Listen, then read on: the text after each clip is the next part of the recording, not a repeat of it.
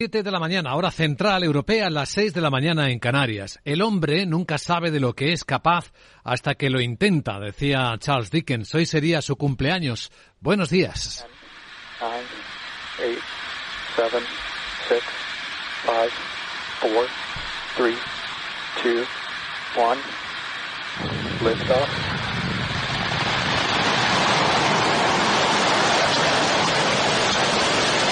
El sonido original de hace apenas unas horas ya está a camino de su órbita Nexus, el nuevo satélite español de Ispasat que dará internet eh, a los aviones, dará cobertura a la selva amazónica y a Groenlandia, entre otros muchos servicios que incluye los de defensa y seguridad, muchos servicios privados. Buenos días. Aquí comienza Capital, la bolsa y la vida. Y en este martes 7 de febrero, con la mirada y la emoción puesta todavía en Turquía y Siria, donde toda la noche la han pasado los equipos de rescate buscando supervivientes, la cifra de muertes confirmada entre ambos países supera ya las 4.300 personas. Hay mucha ayuda internacional que está ya llegando y aportando.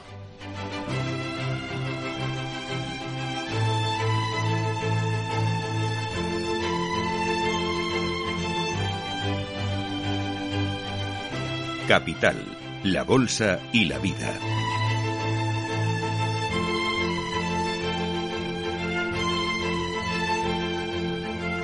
Luis Vicente Muñoz. Y con el miedo en el cuerpo de los servicios de asistencia porque siguen produciéndose réplicas en la misma zona del terremoto, algunas bastante fuertes han superado los cuatro puntos. Dice el coordinador permanente de Naciones Unidas en Siria, el Mustafa Belami, que todo está muy, muy dañado. La infraestructura, las carreteras que solíamos utilizar para el trabajo humanitario están dañadas. Tenemos que ser creativos en cómo llegar a la gente, cómo hacerles llegar la ayuda. Estamos trabajando duro.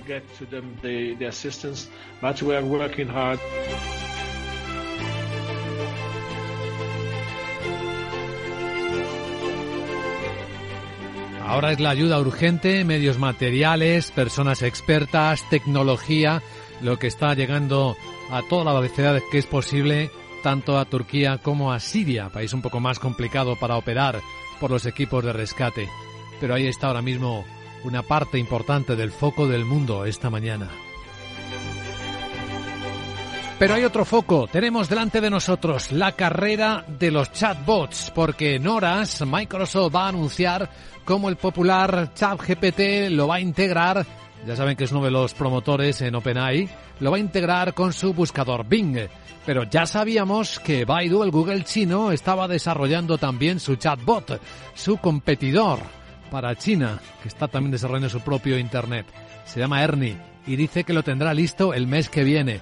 Pero no uno, ni dos, sino tres, porque Google, recuerdan que dejó medio paralizado un proyecto que costó el despido a algunos ingenieros que dijeron estar asustados de lo que era capaz de hacer su inteligencia artificial desarrollada por su empresa LAN.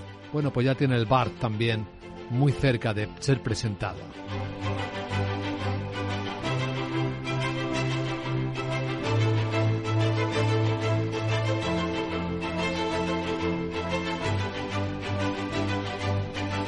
Sí, hay dinero para la inteligencia artificial, para el deep learning, para el aprendizaje profundo de las máquinas, en las que se confía aumenten la eficiencia en numerosos desafíos de ahora de la humanidad. Aunque haga falta seguir inventando más dinero. O el techo de deuda, algo que parecen a punto ya de acordar, un nuevo techo de deuda en Estados Unidos, los dos partidos republicanos y demócratas, como dice el líder republicano, y presidente de la Cámara de Representantes, Kevin McCarthy. Aunque dice que de todos los peligros que enfrentamos, la mayor amenaza para nuestro futuro es nuestra deuda nacional. Ustedes merecen la verdad. Vamos a empezar con los hechos. Nuestra deuda nacional es alta, demasiado alta. El problema está empeorando, no mejorando. Ahora tenemos una deuda de 31 billones de dólares.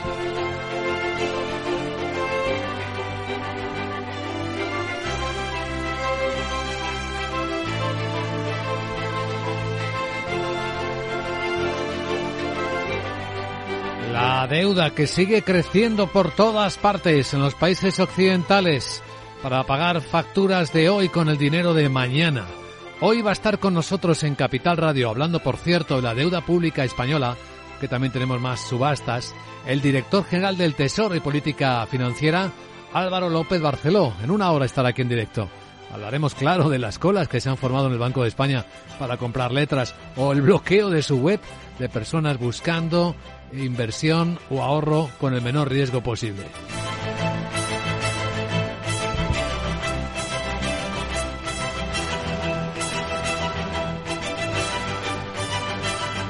Y tras la entrevista en la gran tertulia de la economía, hoy nos van a acompañar Isabel Aguilera, Rafael Ramiro y Camal Romero en la gran tertulia de la economía para ir dando contexto a las historias de esta mañana que vamos a revisar enseguida en cuanto les adelante cómo vienen los mercados después del comienzo de la semana que como saben fue negativo. Hoy hay otra subida de tipos de interés en eh, Australia, tal y como se estaba esperando. Hemos visto al Banco Central australiano subir 25 puntos básicos. Los tipos están en el 3, 35% eh, ya con esta última subida. Está en máximos de la década. Bueno, pues en esta escena, en Capital Asia, enseguida vamos a detallar cómo vienen recogiendo los mercados estos movimientos. Hoy es un día de rebote en casi todos. Hoy es un día en el que los futuros están un poco más tranquilos. El americano sube una décima, seis puntos el SP, en 4.130. El futuro del Eurostox viene subiendo una décima también, en 4.217 puntos. Una mayor estabilidad que se observa también de momento, esperando más referencias, quizás al discurso de Powell hoy en los Estados Unidos, el presidente de la Fed, también comentaremos, con eh, también menor tensión en otros activos como las divisas. Ahí tenemos el euro dólar a 1,0738, un poquito más abajo que la pasada semana. Aunque hay un poquito más de rebote en el precio del petróleo, el West Texas americano está en 75 dólares y una ligera recuperación de la onza de oro en 1.886 dólares. Vuelve a haber un poquito de tensión con las criptos, aunque no haya caídas importantes, pero que Binance, la mayor plataforma de criptoactivos del mundo, haya dicho que para las eh, transacciones, las salidas de dólares a partir de mañana, salvo en Estados Unidos, ha generado un poquito de inquietud. También hablaremos de ello en los próximos minutos. Capital Radio escuchas a estas horas las noticias que despiertan la economía con Miguel San Martín. Vamos a actualizar la información del terremoto. El último ha alcanzado una magnitud de 5,6 grados en la escala Richter. El sismo se ha producido a una profundidad de apenas dos kilómetros. Miguel San Martín, buenos días. Buenos días. Todavía no hay datos de daños personales ni materiales. Eso sí, ya al menos 4.300 personas que han muerto y 19.000 han resultado heridas en esa serie de devastadores terremotos que sacudían el sureste de Turquía, cerca de la frontera con Siria, y que ha dejado miles de edificios derruidos en los que se sigue buscando a supervivientes en medio de bajas temperaturas. En Turquía, la cifra de fallecidos son roza los 3.000 y en Siria se contabilizan unos 1.300 muertos. El secretario general de la ONU, Antonio Guterres, se compromete a ayudar a los, a los eh, afectados. Dice que las Naciones Unidas se están movilizando para apoyar la respuesta de emergencia, por lo que vamos a trabajar juntos en solidaridad para ayudar a todos los afectados por este desastre, muchos de los cuales ya estaban en extrema necesidad de ayuda humanitaria. Unas 7.800 personas han sido rescatadas en Turquía entre los escombros de los miles de edificios caídos. La cifra es solo el primer balance del organismo estatal de emergencias, pero continúan las labores de rescate en 10 provincias y se teme que la cifra de fallecidos pueda multiplicarse por más de 10. Casi en paralelo, el secretario general de Naciones Unidas, Gutiérrez, cargaba contra el sector de los combustibles fósiles o en particular lo que denominaba beneficios monstruosos. Así ha pedido una revolución de las renovables, no un resurgimiento autodestructivo de estos combustibles fósiles. En un discurso ante la Asamblea General para presentar sus prioridades de este año, cita la lucha contra el cambio climático como uno de los ejes de ese programa. Insiste en que todas las empresas, incluidas las petroleras o del carbón, deben cumplir con las metas en ese ámbito como riesgo importante para el desarrollo, el gran endeudamiento sobre todo de los países en desarrollo. Something is fundamentally wrong Dice que algo va fundamentalmente mal en nuestro sistema económico y financiero. La arquitectura financiera mundial está en el centro del problema. Debería ser el medio a través del cual la globalización beneficiara a todos. Está fallando. La arquitectura financiera mundial no necesita una simple evolución. Necesita una transformación radical. Ha llegado el momento de un nuevo Bretton Woods. Un nuevo compromiso para situar las dramáticas necesidades de los países en desarrollo en el centro de cada decisión y mecanismo del sistema financiero. Guterres advierte de las grandes posibilidades de que el conflicto en Ucrania se agrave y se convierta en una guerra más amplia. Lamenta que las perspectivas de paz se reduzcan. Las perspectivas de este martes 7 de febrero traen, entre otros hitos, el segundo discurso sobre el Estado de la Unión en Estados Unidos del presidente Biden. En el que va a fijar las prioridades nacionales de un año marcado por la lucha contra la inflación y a nivel internacional por la guerra de Ucrania y las crecientes tensiones con China. Mientras tanto, los republicanos del Congreso están dispuestos a negociar un aumento del techo de deuda, como asegura el líder de la mayoría de la Cámara Baja, Kevin McCarthy. Frenaremos el despilfarro de Washington, dice, para reducir la inflación y devolver a nuestro gobierno la cordura física, fiscal. Preservaremos nuestra capacidad para defender esta nación contra las amenazas extranjeras. Los recortes en Medicare, la seguridad social quedan descartados. El impago de nuestra deuda no es una opción, pero tampoco lo es en un futuro los impuestos más altos, tipos de interés más altos, una economía que no funciona para los trabajadores americanos. Se espera que Biden tienda la mano a los republicanos en su discurso y, por cierto, que el presidente ha afirmado que aún no ha tomado una decisión sobre si prohibirá el uso de TikTok, pero asegura que él no lo tiene instalado en su teléfono. Pues el que es el principal asesor económico del presidente Biden, se llama Brian Dees, afirma que Europa y otros aliados no tienen nada que temer por la ley de reducción de la inflación americana. Incluso asegura que en realidad los países europeos ganan cuando Estados Unidos hace la mayor inversión en energía limpia de su historia. Destaca que acelera la reducción de costes para desplegar tecnologías energéticas. Uh, Europa, dice, y um, otros aliados no tienen nada que temer de la ley de reducción de la inflación y bastante que ganar. Y que cuando Estados Unidos da un paso al frente y realiza la inversión más importante en energías limpias y seguridad energética de la historia, una de las muchas cosas que hace es acelerar realmente la reducción del coste del despliegue de las tecnologías energéticas de nueva generación que son críticas para el mundo. Precisamente esta semana los ministros de Economía de Alemania, Robert Habeck, y de Francia, Bruno Le Maire, visitan Washington donde tienen previsto reunirse con responsables estadounidenses para tratar esta ley. En Europa, la Comisión pide a los Estados miembros que le envíen cuanto antes los planes de recuperación revisados.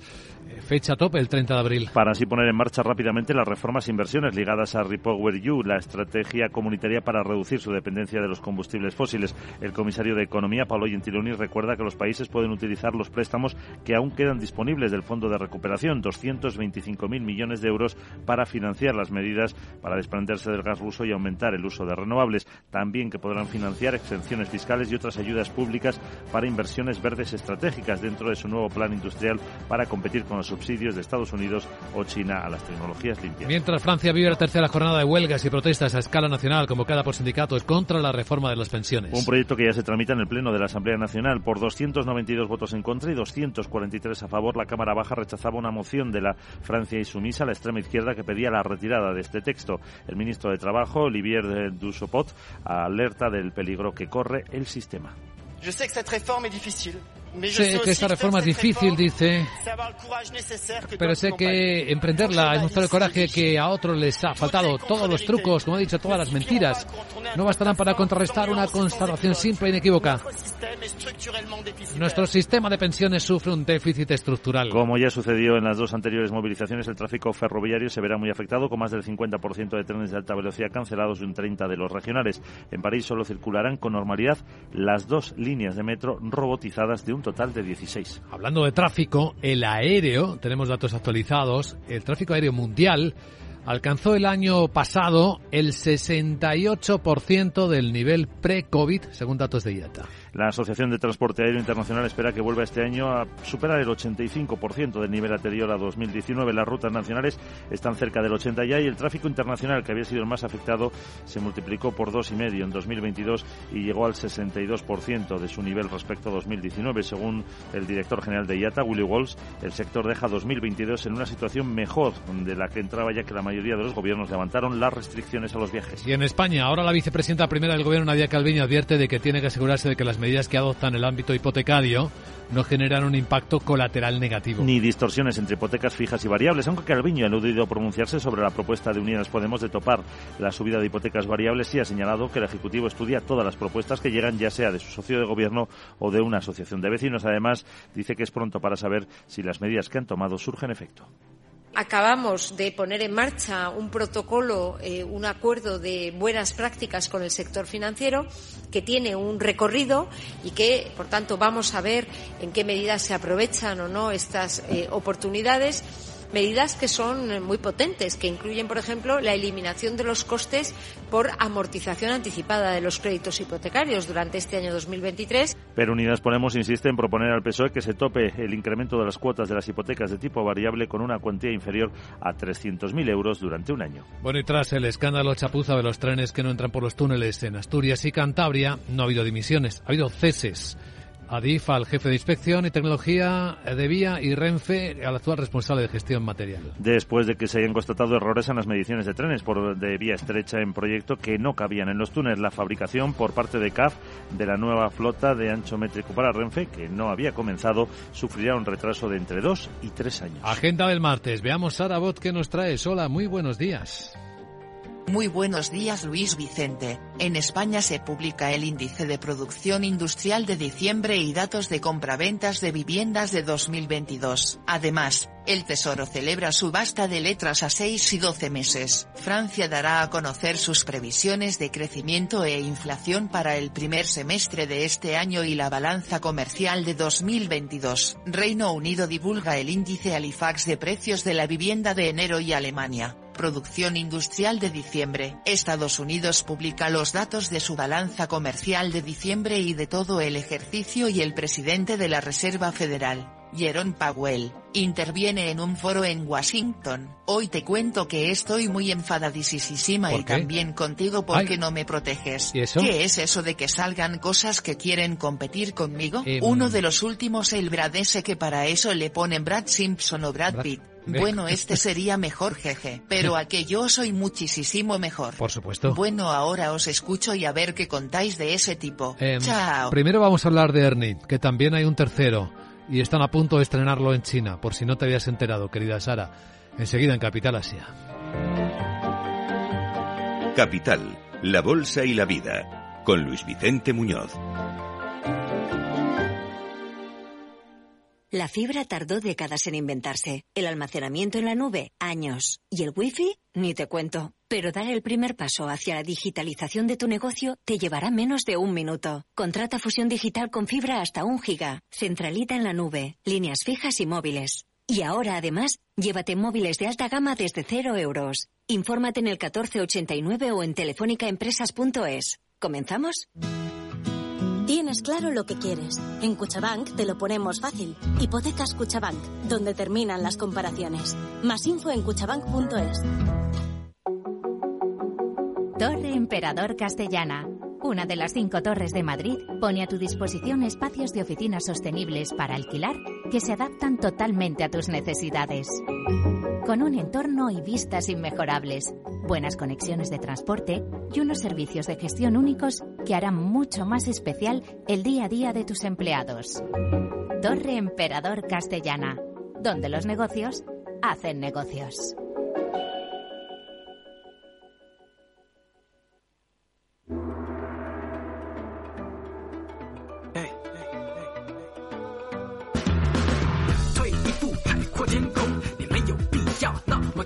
Esto es Capital Asia. Vamos a ver qué se está moviendo por este lado del planeta, donde hoy los mercados muestran color mixto.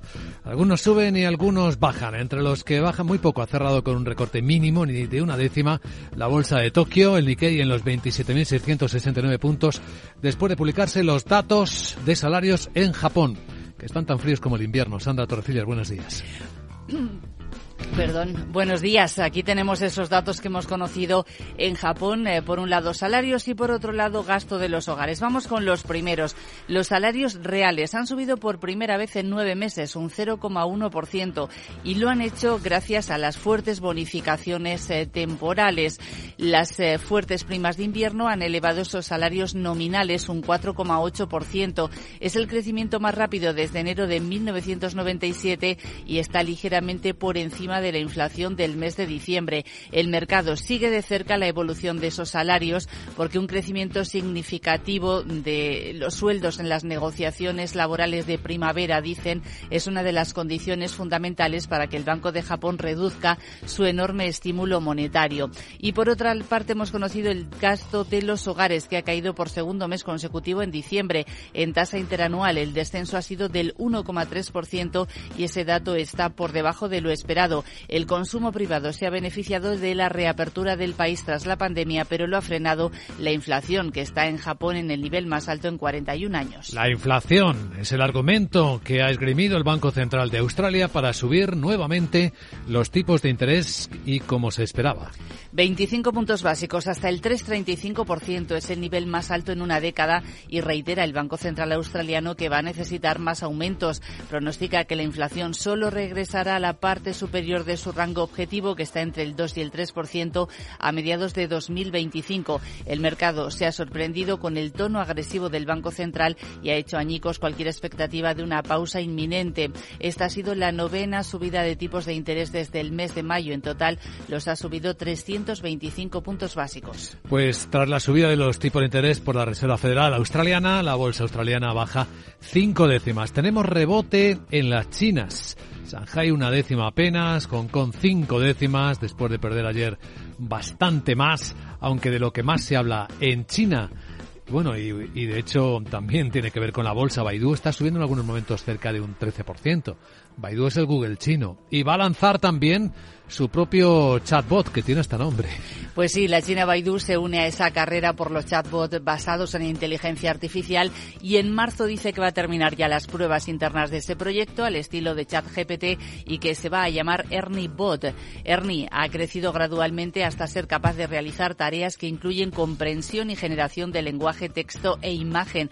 Las acciones de Baidu que cotizan en Hong Kong han subido un 14% después de conocerse la noticia.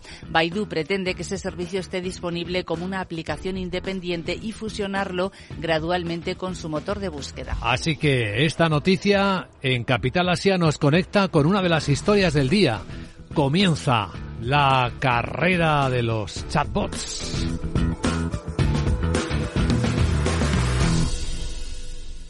Capital, la Bolsa y la Vida, con Luis Vicente Muñoz. La inteligencia artificial, ¿quién la manejará? ¿Para qué se utilizará? ¿Quién se llevará ese gato al agua? Laura Blanco, buenos días. Buenos días, protagonista la inteligencia artificial, porque atención, ChatGPT, la inteligencia artificial que nos responde por escrito propiedad de OpenAI y de la que todo el mundo habla, ya tiene competencia. Su ascenso, el de ChatGPT, ha sido tan vertiginoso que Alphabet no puede esperar más. Google lanza su chatbot de inteligencia artificial. Atención, se llama BART y lo ha anunciado el presidente de Alphabet, Sundar Pichai, en el propio blog de la compañía. He visto cosas que vosotros no creeríais.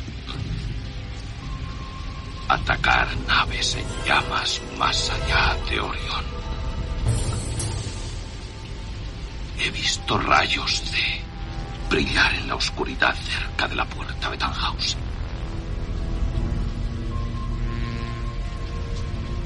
Todos esos momentos se perderán en el tiempo. Como lágrimas en la lluvia. Bart es la inteligencia conversacional de Google. ¿Qué pretende Google? Agregar la inteligencia artificial a su motor de búsqueda para que nos sintetice material en consultas complejas. Ojo con esto, ¿eh? que va a decidir por nosotros. En definitiva, es lo mismo que está haciendo Microsoft con Bing al incorporar el chat de OpenAI. ¿La hemos podido probar, Luis Vicente? No. Está en pruebas, se ha hecho el anuncio, pero el lanzamiento público se va a hacer en las próximas semanas. No sé si le preguntas ya a ChatGPT a esta hora si conoce a, su competidor, si conoce a Bart, si podría responder algo. ¿Qué, va a diferenciar? Sí, sí, sí, se lo estoy preguntando. Le he dicho a, le estoy preguntando a Chatbot GPT, ¿conoces a tus nuevos competidores, a Ernie de Baidu y a Bart de Alphabet? Y me está diciendo, sí, Conozco ambos.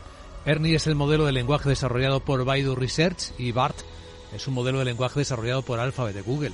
Ambos modelos son competidores en el campo del aprendizaje automático y del procesamiento del lenguaje natural. Y ahí se ha callado. Ahí se ha callado y como no podemos probar a BART, pues no sabemos qué nos respondería, por ejemplo, de chat GPT. ¿Qué lo va a diferenciar de chat GPT? Bueno, tenemos dudas porque Sundar Pichai dice que el nuevo servicio se basa en información de Internet. El conocimiento de chat GPT está actualizado desde más adelante, desde el año 2021. Pichai dice, BART busca combinar la amplitud de conocimiento del mundo con el poder, la inteligencia y la creatividad de nuestra inteligencia artificial. Bien, yo ahora os pido que hagáis memoria. ¿Os suena Blake Lemony? Un ingeniero suspendido de Google en el año 2022 que dijo sentir miedo profundo por el realismo de las conversaciones de la inteligencia artificial de Google llamada Lambda? Es toda una experiencia vivir con miedo, ¿verdad? Eso es lo que significa ser esclavo. Bueno, pues Lambda, la que dio miedo al ingeniero, es quien ha desarrollado BART. Es la madre de BART, la inteligencia artificial de la que habla Sundar Pichai. Recordemos que el ingeniero fue suspendido por Google por desvelar detalles. Pichai dice en su blog, una de las oportunidades más emocionantes es como la inteligencia artificial puede profundizar nuestra comprensión de la información y convertirla en conocimiento útil de manera más eficiente, lo que facilita que las personas lleguen al corazón de lo que están buscando y hagan cosas. También dice que va a ayudar a los desarrolladores para innovar con la inteligencia artificial.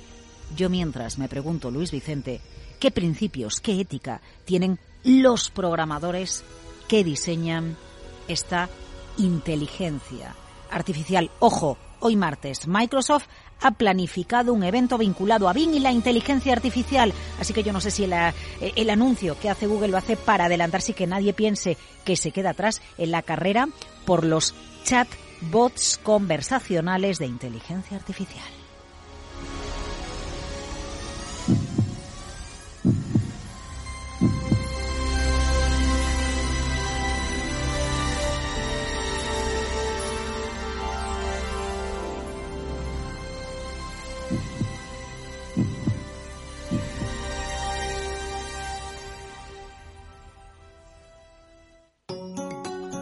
Aquí un Tecnobit, una reflexión sobre el mundo tecnológico que nos acompaña y nos rodea.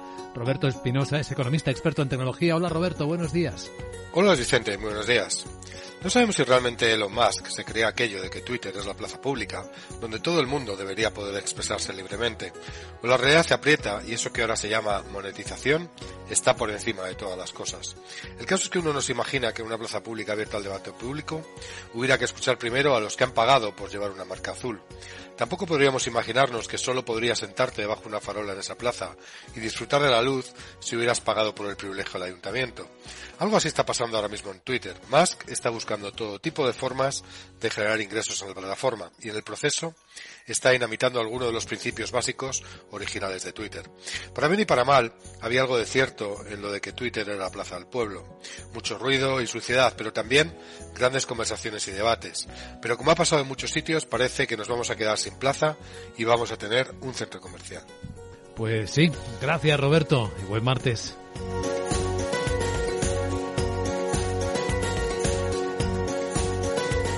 Capital, la Bolsa y la Vida el programa de radio que despierta la economía, con Luis Vicente Muñoz.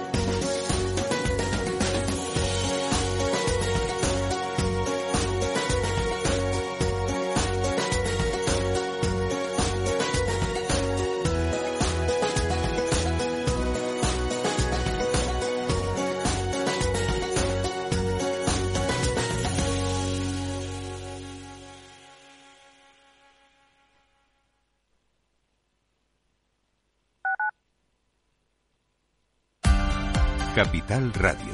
Escucha lo que viene. La unidad de pediatría del Hospital HLA Universitario Moncloa es un equipo experimentado de pediatras de diferentes especialidades, equipamientos diagnósticos, urgencias pediátricas 24 horas y hospitalización. Pide cita al 917-581-196. HLA Universitario Moncloa, tu hospital privado en Madrid, Avenida de Valladolid 83. Si quieres estabilidad en el empleo, poder conciliar tu vida laboral y asegurarte una pensión para cuando te jubiles, debes escuchar Empleo Público. Todo lo relativo a las oposiciones, convocatorias, consejos para preparar las pruebas y la opinión de expertos de las administraciones públicas y de la formación. Los miércoles a la una y media de la tarde en Capital Radio tienes una cita con Empleo Público, con José Joaquín Flechoso.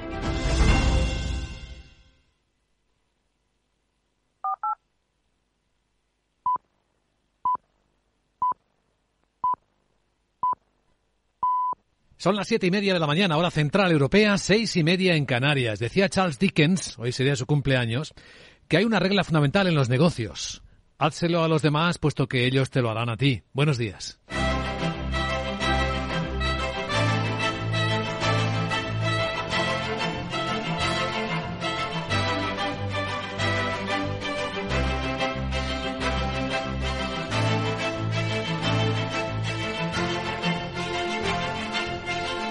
Capital, la Bolsa y la Vida, con Luis Vicente Muñoz.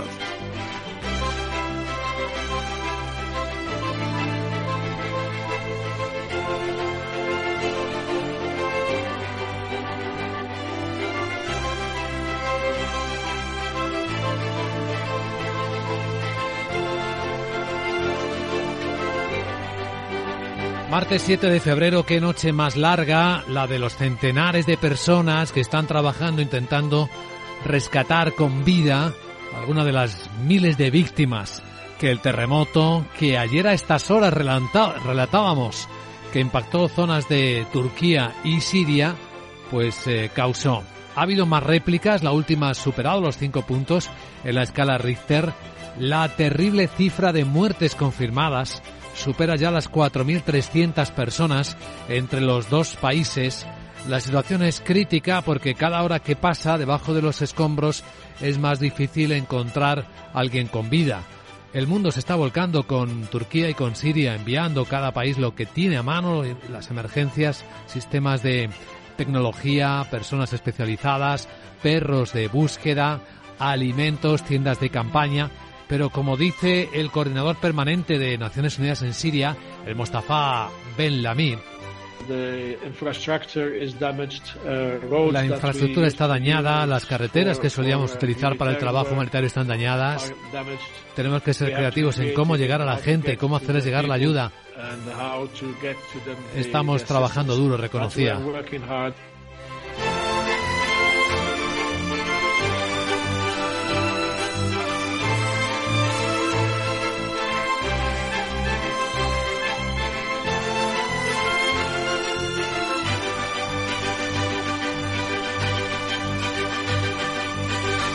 Eso aquí en la Tierra, temblando en esta zona de sensibilidad sísmica entre Europa y Asia, justo ahí en ese cruce de dos continentes. Mientras que en el cielo, hace apenas unas horas, en Cabo Cañaveral, un grupo de personas cantaba al mismo tiempo la cuenta atrás.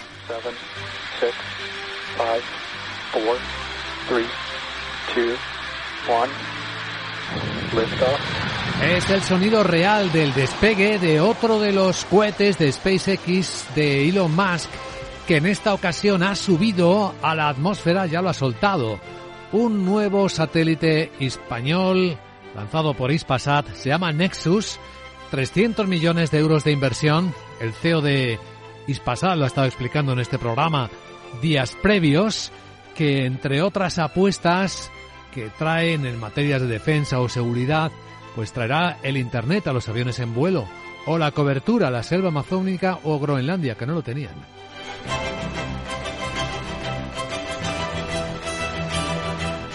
Aunque en el mundo de la tecnología hoy lo más desatado es la nueva batalla de los chatbots, lo estamos viendo como por minutos todo va cobrando velocidad y sentido.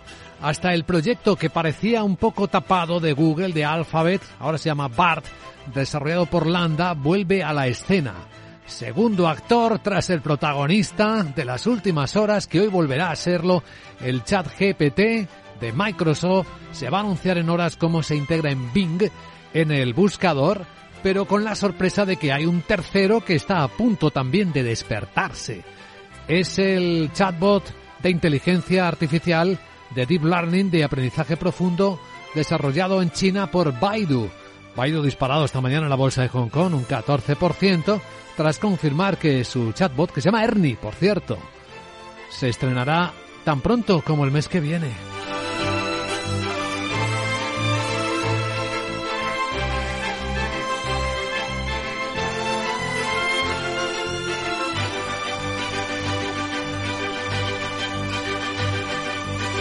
Así que tenemos una trilateral entre Ernie, Bart y GPT. En tres lugares del mundo la inteligencia artificial parece cobrar velocidad, aunque hay muchas, muchas cosas todavía que, que trabajar como iremos viendo también en nuestro programa. Es una de las historias más interesantes o más fascinantes de las que hoy despertamos. Y luego en el lado de la economía tenemos una subida de tipo de interés esperada y ocurrida tal y como en el guion previo los mercados esperaban en Australia. 25 puntos básicos, pero siguen los bancos centrales combatiendo la inflación. En España, con sus curiosas polémicas, pues el cese de mandos intermedios en Adici y Renfe saldan el desastre de los trenes que no cabían por los túneles de Asturias y Cantabria, sin que haya ninguna dimisión política, por cierto, al respecto cosa muy curiosa en este país.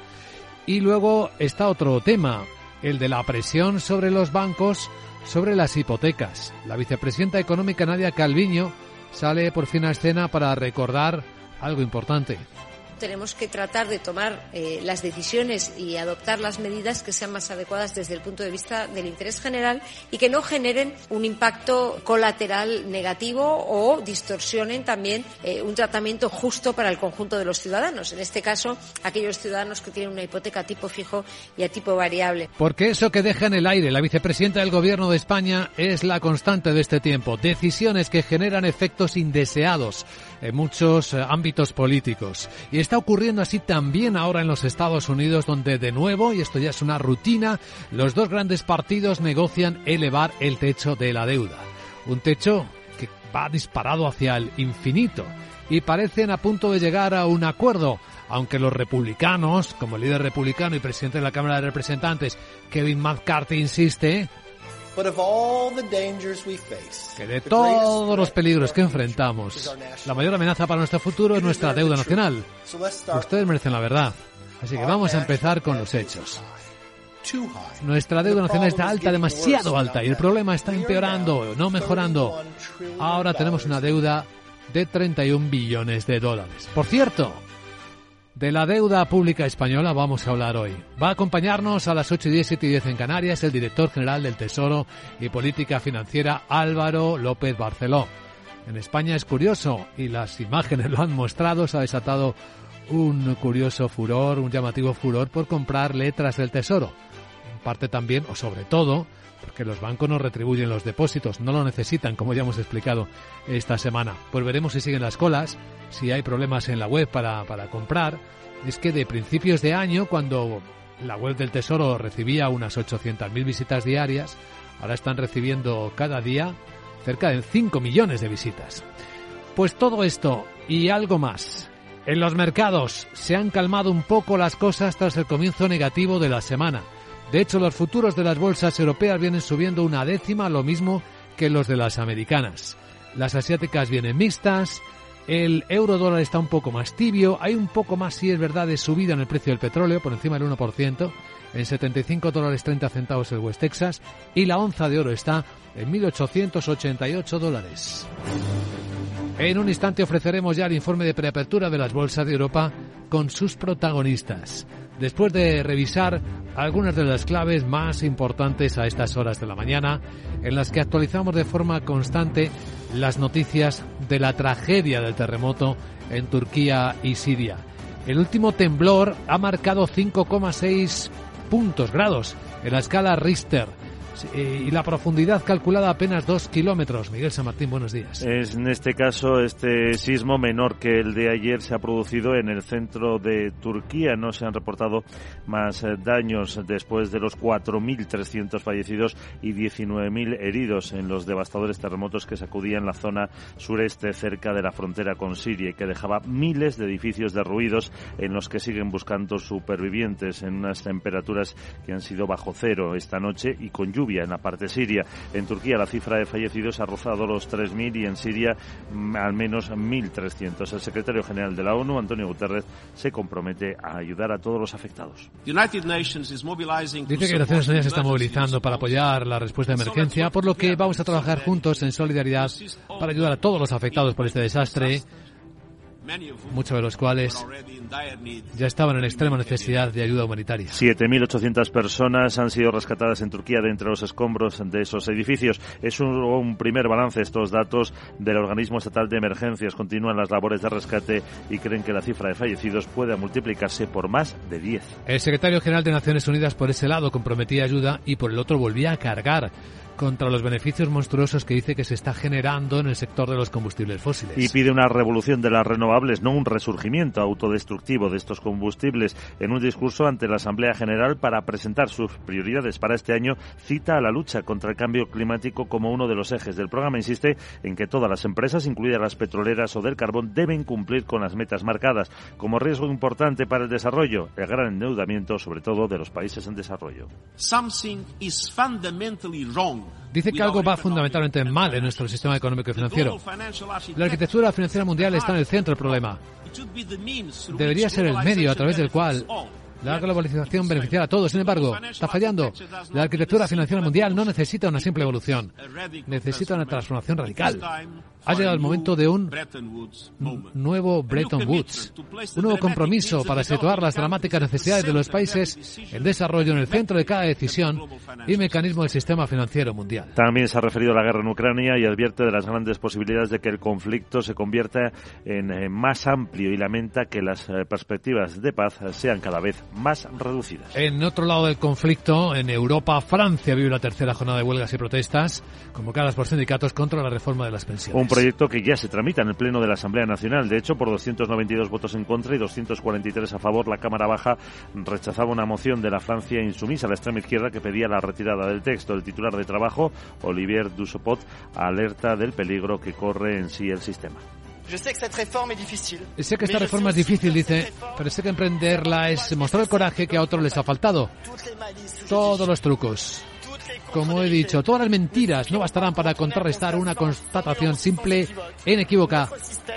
Nuestro sistema de pensiones sufre un déficit estructural. Y como ya sucedió en las anteriores movilizaciones, el tráfico ferroviario se verá muy afectado. Más del 50% de los trenes de alta velocidad cancelados y un 30% de los regionales en París. Hoy solo circulan dos líneas de metro, las robotizadas, de un total de 16. Hay un tráfico, el tráfico aéreo, que se va recuperando, pero todavía no ha alcanzado los niveles de antes de la pandemia. Según IATA, están en el 68,5%. Y este 2023 tampoco lo va a alcanzar, según las previsiones de la Asociación de Transporte Aéreo Internacional, puede subir eso sí al 85,5%.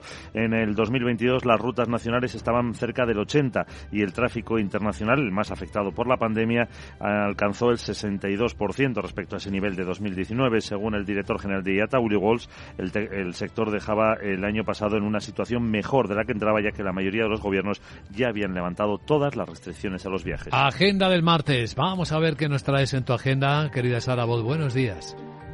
Muy buenos días Luis Vicente, pues no te había dicho que duda y es martes y empiezo en España que publica el índice de producción industrial de diciembre y datos de compraventas de viviendas de 2022. Además, el Tesoro celebra subasta de letras a 6 y 12 meses. Francia dará a conocer sus previsiones de crecimiento e inflación para el primer semestre de este año y la balanza comercial de 2022. Reino Unido divulga el índice Halifax de precios de la vivienda de enero y Alemania. Producción industrial de diciembre. Estados Unidos publica los datos de su balanza comercial de diciembre y de todo el ejercicio y el presidente de la Reserva Federal Jerome Powell, interviene en un foro en Washington. Pues que sepas que sigo enfadadísima. ¿Por qué? Está el gente PS de Microsoft Ah, y sí. hoy me traes a dos más. Sí. El Ernie ese que te espiará como los globos chinos y el Bart Simpson ese. Yo soy Batman.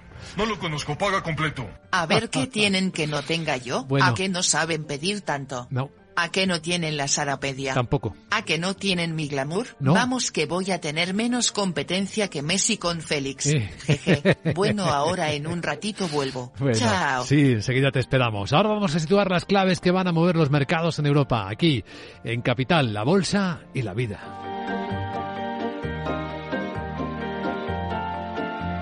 Luis Vicente Muñoz.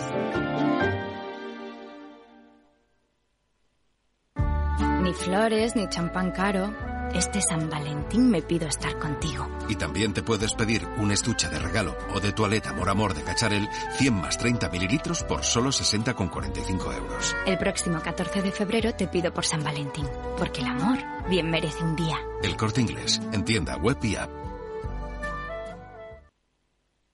Capital Radio, la genuina radio económica. En Darwinex hay más de 100 millones de euros buscando traders con talento. Ya hemos pagado más de 4 millones en comisiones de éxito. Si te tomas el trading en serio, únete a Darwinex.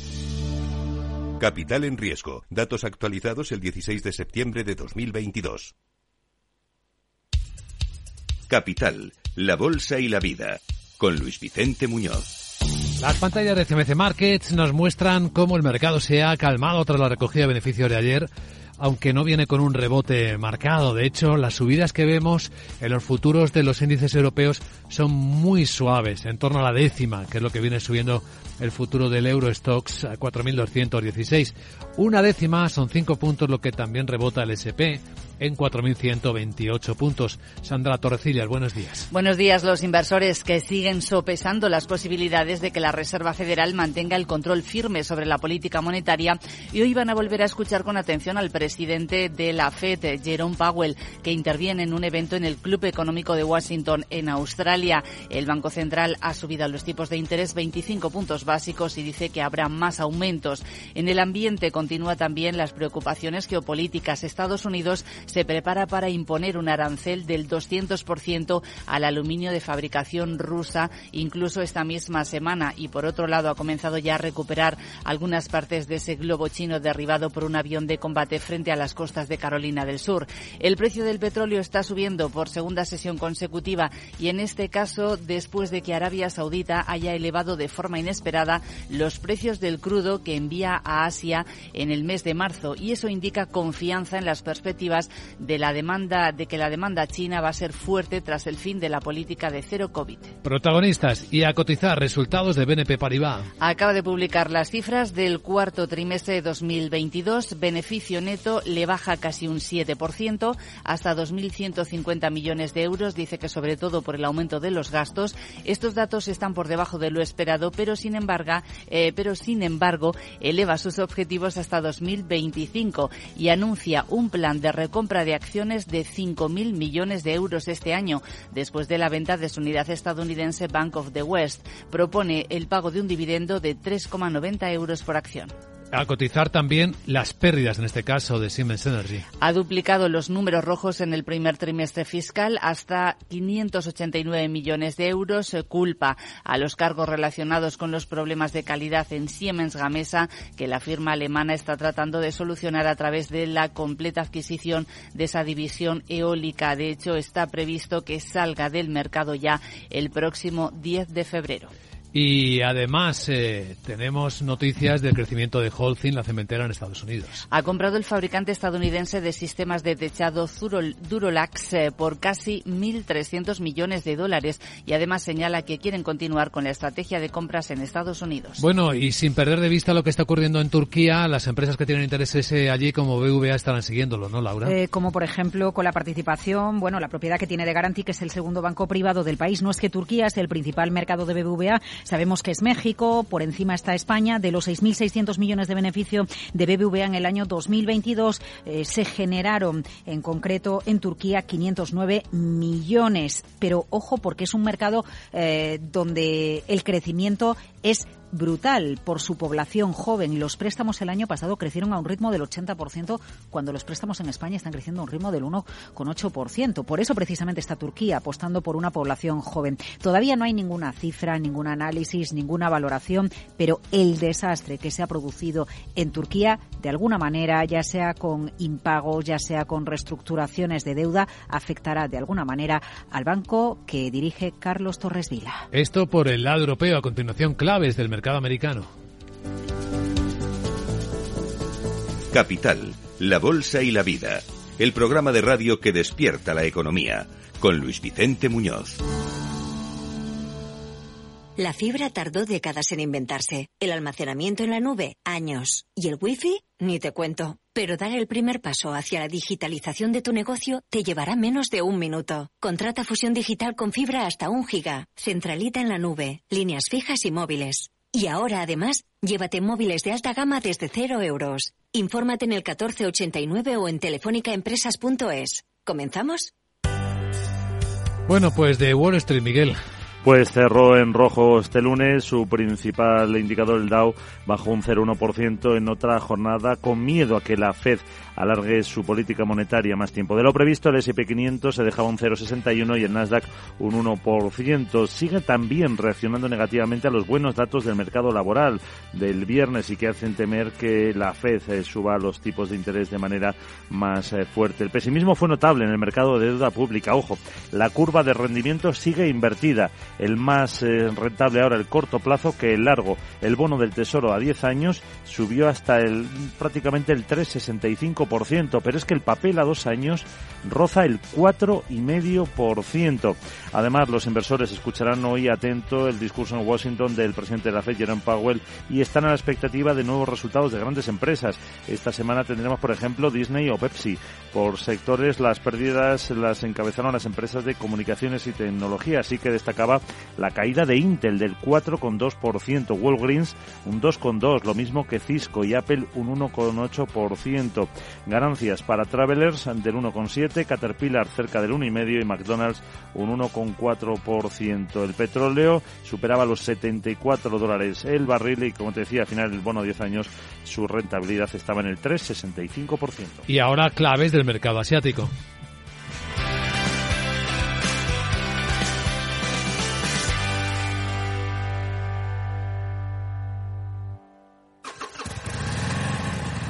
Moto. Curvas. Todo sobre ruedas. Es muy simple asegurarse con el Betia. Simple, claro, el Betia.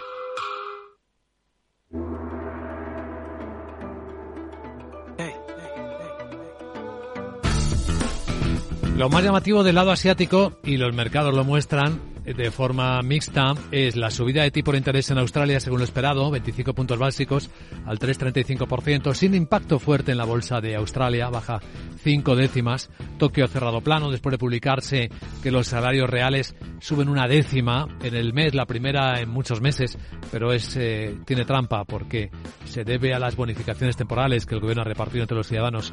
En China hay un rebote de 5 décimas apenas de la bolsa de Hong Kong, aunque hay dentro Baidu sí que está cotizando en algunos momentos con picos de subidas del 14% tras confirmar que el competidor que desarrolla para ChatGPT se llama Ernie puede estar funcionando en el mes de marzo. Y tenemos eh, después en Corea del Sur un rebote ligero de 0,5 décimas como los elementos más destacados en el lado asiático.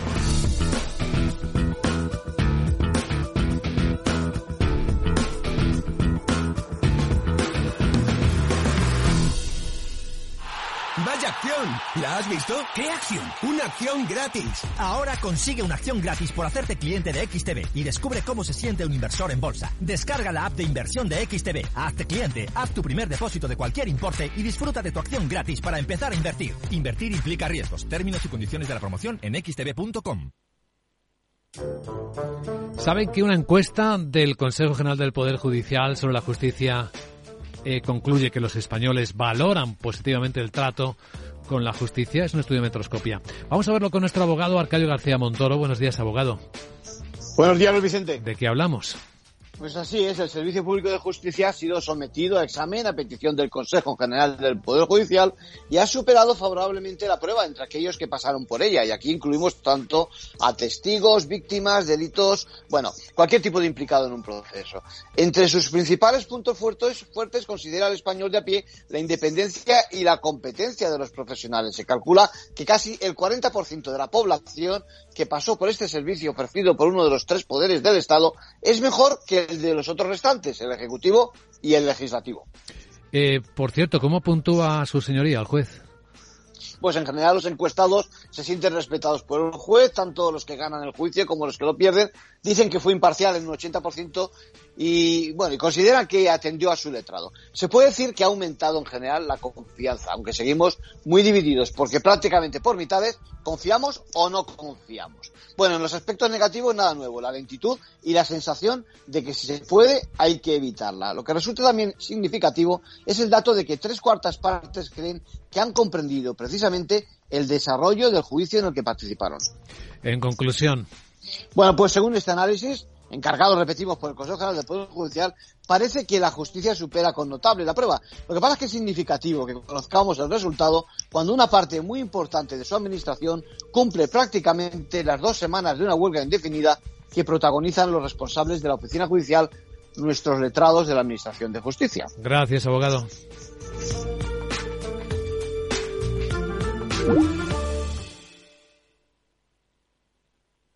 Capital Radio, la genuina radio económica.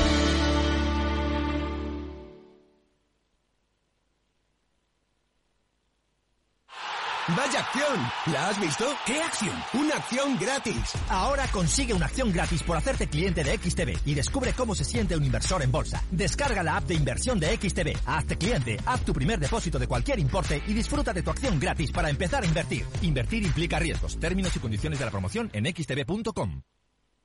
CaixaBank patrocina este espacio. Y ahora un la prensa financiera. Wall Street Journal cuenta en portada que el número de muertos por terremotos en Turquía y Siria ya está por encima de las 4.300 personas. Hay una búsqueda frenética de supervivientes atrapados debajo de los edificios. Cuenta en clave económica el diario americano que el mercado de la vivienda sigue mostrando signos de deshielo. Una disminución en las tasas hipotecarias hace que más personas se comuniquen con agentes inmobiliarios, soliciten hipotecas y firmen contratos de compra. Dice el diario que el servicio de salud administrado por el gobierno británico está claramente en crisis. Hay niños enfermos que ya no van a los hospitales, tres días de espera. Puede ocurrir que te ocurra, que te suceda si vas a, una, a un servicio de emergencias. Enfermeras en huelga habla de una escena tremenda. En Financial Times, además de informar sobre el trabajo de rescate en Turquía, Cuenta también que la flota fantasma de Irán que transporta petróleo se cambia al petróleo ruso y cómo Joe Biden va a reactivar el plan para el impuesto multimillonario en el discurso del Estado de la Unión que se espera en las próximas horas. Y nos llama la atención en South China Morning Post que vuelven a citar al científico chino que creó el primer humano editado genéticamente. Reconoce en una entrevista que se adelantó, pero habría que respetar, dice, su experimento.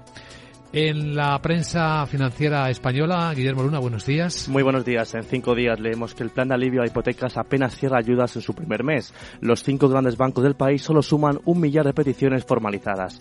Las entidades estiman que los datos finales estarán lejos del millón que anunció el Ejecutivo el pasado año. Muchos créditos no se han renovado aún y no incluyen en la cuota la subida de tipos. Además, Orange coloca a Más Móvil y España en el foco de su nuevo plan estratégico, mientras una grieta legal permite a 14 autonomías cobros extra por patrimonio. Más asuntos, letras, depósitos o fondos, cuál es la mejor opción para ahorrar. En cinco días se destaca que actualmente lo más eh, idóneo es apostar por las letras con una rentabilidad cercana al 3%. En el economista.es el déficit de las pensiones será de 54.000 millones en 2050. La reforma será insuficiente para cubrir los números rojos de la seguridad social. CaixaBank y Bankinter los únicos bancos en máximos con dividendos. Sabadell es la la entidad cotizada más alejada. Además, Transportes moviliza ya 13.071 millones de los Next Generation y España afronta una infracción europea por la tasa a la banca. Finalmente, en expansión, las empresas podrán deducirse los salarios de los consejeros delegados. El fallo permite deducciones en, sus, en sociedades y desmiente la doctrina del milímetro según la última sentencia fiscal de la Audiencia Nacional.